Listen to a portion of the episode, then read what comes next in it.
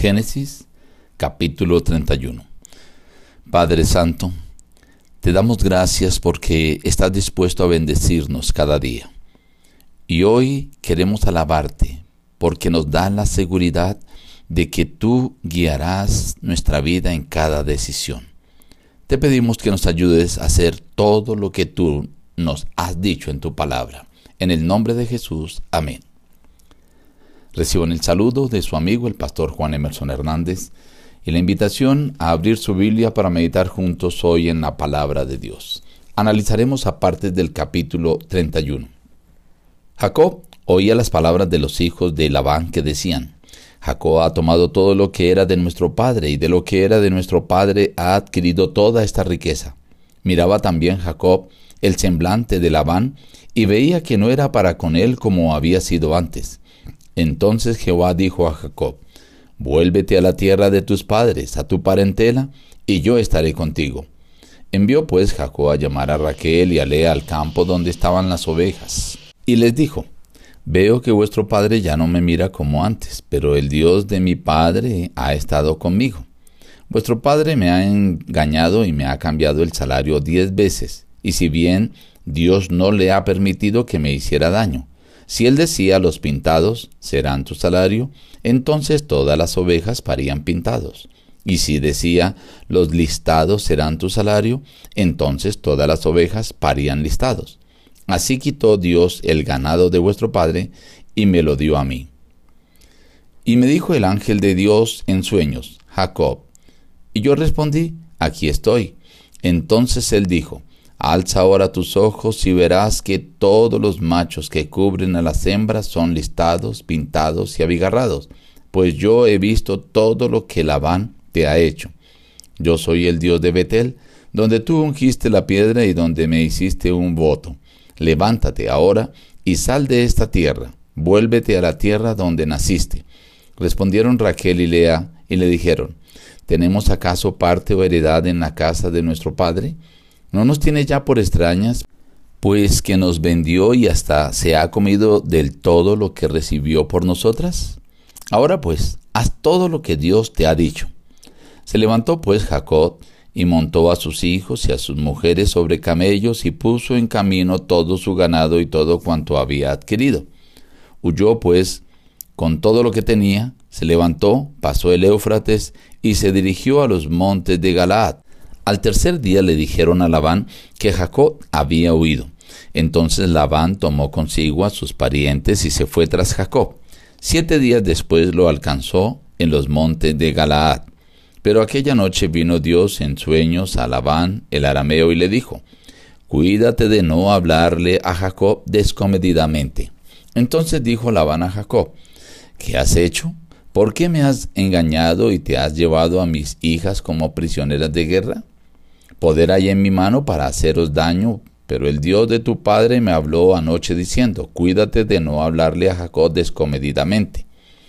Jacob se enojó y riñó con Labán diciéndole, ¿qué falta cometí?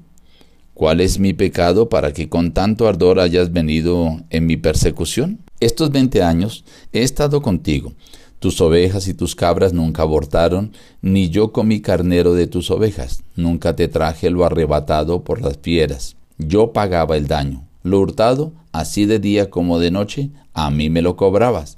De día me consumía el calor, y de noche la helada, y el sueño huía de mis ojos. Así he estado veinte años en tu casa, catorce años te serví por tus dos hijas, y seis años por tu ganado, y has cambiado mi salario diez veces. Si el Dios de mi padre, Dios de Abraham, y el terror de Isaac no estuviera conmigo, de cierto me enviarías ahora con las manos vacías. Respondió Labán y dijo a Jacob, Ven, ahora, pues, y hagamos pacto tú y yo, y sirva por testimonio entre nosotros dos, que ni yo pasaré de este montón de piedras para ir contra ti, ni tú pasarás de este montón ni de esta señal para ir contra mí para nada malo. Se levantó Labán de mañana y besó a sus hijos y a sus hijas, los bendijo, partió y se volvió a su lugar.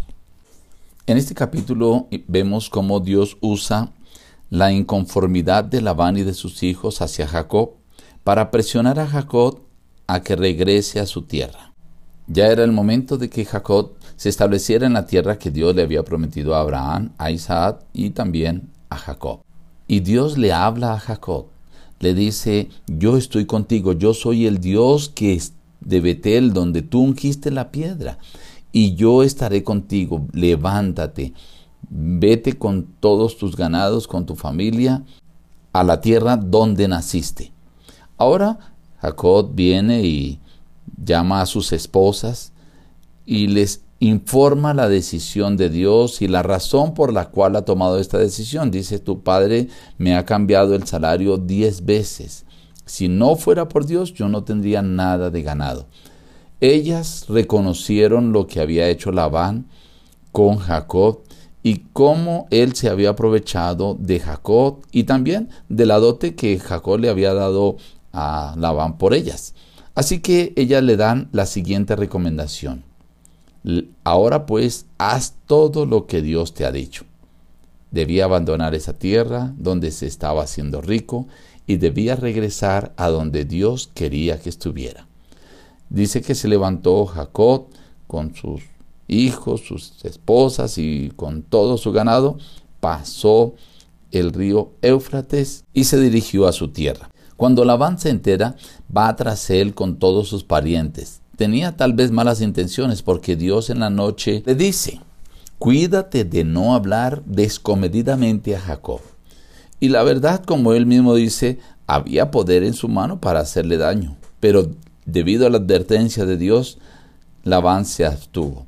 Obviamente había un incidente allí que Raquel había tomado los dioses de su padre, los escondió. La razón es tal vez porque en los dioses creía que había fertilidad y Labán los buscaba porque en los dioses estaba como la inscripción de la pertenencia de sus propiedades. Bueno, eran motivos diferentes y algunos comentaristas dan razones distintas.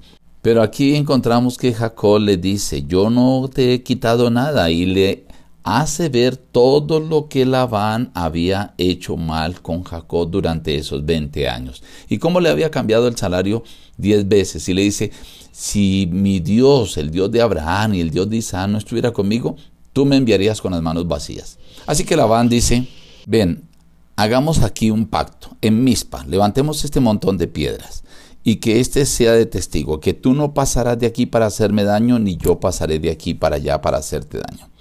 Estimado amigo, no sé tú dónde estás ahora, en cuál ha sido tu condición, si te has alejado de los caminos del Señor, si te has apartado de el lugar donde Dios desea que tú estés. Pero hoy el Señor te dice, vuelve a los caminos del Señor, vuelve a donde Dios quiere que esté.